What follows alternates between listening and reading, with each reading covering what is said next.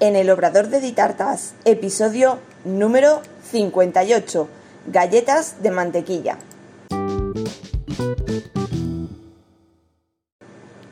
Hola, ¿qué tal? Bienvenida al podcast en el Obrador de Ditartas, donde hablaremos de repostería y conoceremos el día a día de un obrador.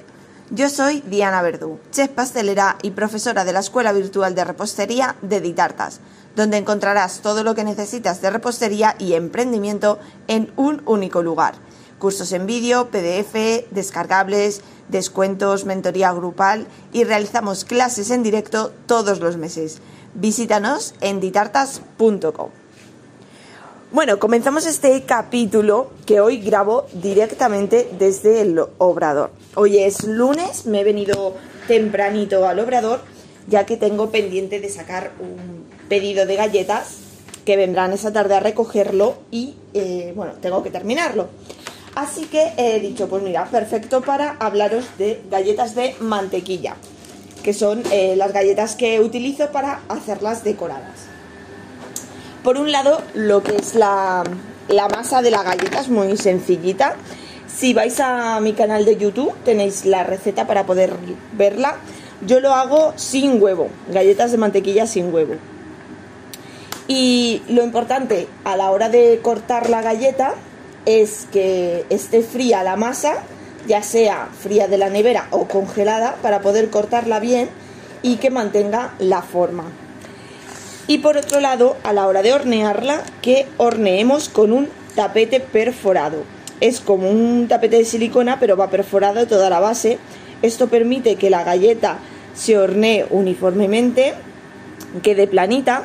Y luego por la parte de detrás, a la hora de embolsarla, para regalito en la bolsa, pues queda eh, toda la parte de atrás igual, igualada y queda más bonita y presentable. Luego, una vez horneadas, si no las vamos a decorar en el momento, yo las suelo guardar en una caja de metal. Se conserva muy bien y eh, pues eso, las galletas perfectamente te pueden aguantar meses. Siempre eso, bien tapadas para que no le dé el aire, te aguantan muy bien. Y luego ya llegaría el momento de decorarlas. En este caso las que voy a decorar yo ahora las tengo ya forradas con fondant son en forma de corazón y eh, son para un aniversario, así que un aniversario de bodas de plata. Lo que voy a hacer va a ser eh, pintar parte de la galleta con eh, colorante en polvo diluido con mm, alcohol blanco. En este caso, bueno, yo uso Larios, no, Larios no, ahora estoy usando anís, que es blanco.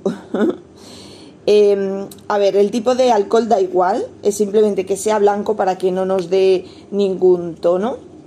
Y el alcohol lo que hace es que evapora enseguida y seca súper rápido el colorante del polvo. Entonces yo diluyo el colorante en polvo en el alcohol, lo mezclo bien con el pincel y ya pinto sobre la galleta. Y seca enseguida. Entonces en este caso voy a pintar en un lateral, es un corazón, pues imaginaros, un lateral del corazón va a ir pintado así. Eh, no es homogéneo, así formando como unas rayas. Ahí pondré el 25 porque es un 25 aniversario y en el otro lado pondré los nombres. Lo quiero hacer así un poco rústico porque luego lo que es el borde le voy a poner mm, papel de plata. También en ese, en ese lado, formando lo que es la división de lo que está pintado con el colorante a lo que está en blanco. Lo bueno de pintar con el, con el colorante en polvo es que, como os digo, seca muy rápido al hacerlo con el, con el alcohol. Entonces, mientras termino de pintar todas las galletas, la primera que, que he pintado estará completamente seca para poder pintar encima los, los números. Que en este caso creo voy a intentar hacerlos con rotulador comestible básicamente porque me va a secar antes que con pintura y así poder embolsarlas. La idea es que en, la parte de que estoy pintando en plata poner el 25 en negro para que resalte y en la parte que está en blanco poner los nombres en color plata. Así va eh, a juego y resaltan en ambos lados la decoración. Cuando hacemos galletas, lo bueno que tenemos que podemos hacerlas con previsión. Eh, tenemos, es como os digo, es un producto que aguanta bastante bien y podemos tenerlas tanto horneadas como decoradas en luego si las entregamos en bolsita individual yo todas las galletas las entrego en bolsa individual y aguantan perfectamente luego decoraciones pues ya depende de lo que os guste más se puede decorar con fondant se puede decorar con glasa eh, con ambos vale podemos hacer mitad y mitad podemos pintar la decoración es infinita ya es a gusto de cada uno y en función pues de, la decoración que se vaya a hacer. Hay veces que requiere más una técnica que, otra. Y lo importante es eso, eh, a la hora de, de la masa de la galleta, que esté fría para poder cortarla y que no se deforme y utilizar el tapete perforado. Notaréis la diferencia un montón. Quedan mucho más lisitas y luego la parte de atrás mucho más presentable. Y, nada, el tiempo de horneado es muy poquito, unos 10-15 minutos tienes las galletas horneadas y listas ya para, para decorar. Bueno, salen del horno, las tienes que dejar enfriar, no podemos decorarlas directamente fría. Sí que es importante cuando las metemos al horno que el horno esté caliente y eh, que la galleta esté fría, si las metemos directamente desde la nevera desde el congelador, para que no pierdan la forma. Tenemos que tener en cuenta que son galletas de mantequilla y que el calor va a derretir esa mantequilla. Por tanto, si está muy a temperatura ambiente la galleta, eh, mientras que quiere coger la temperatura el horno se va a ir deshaciendo y es cuando puede perder la forma. Entonces, para que aguante más la forma de la galleta que hemos elegido, la metemos directamente del frío al horno y el horno que esté caliente. De este modo vamos a conseguir que nuestra galleta mantenga más todavía la forma. Y nada, una vez sacadas del horno hay que tener en cuenta que cuando sale del horno una galleta, si la tocamos se va a deformar o se va a marcar el dedo con lo que toquemos porque la galleta sale blanda a los minutitos enseguida va endureciendo conforme va secando. Yo normalmente las dejo en la misma bandeja que, que enfríen.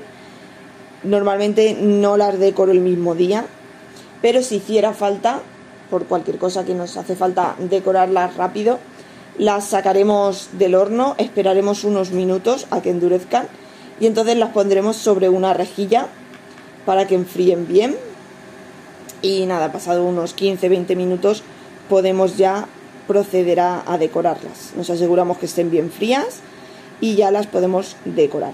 Aunque yo siempre aconsejo que reposen, que no, las decoremos tan rápido. Y, y nada, y sobre decoración lo que os digo ya es lo que más os guste.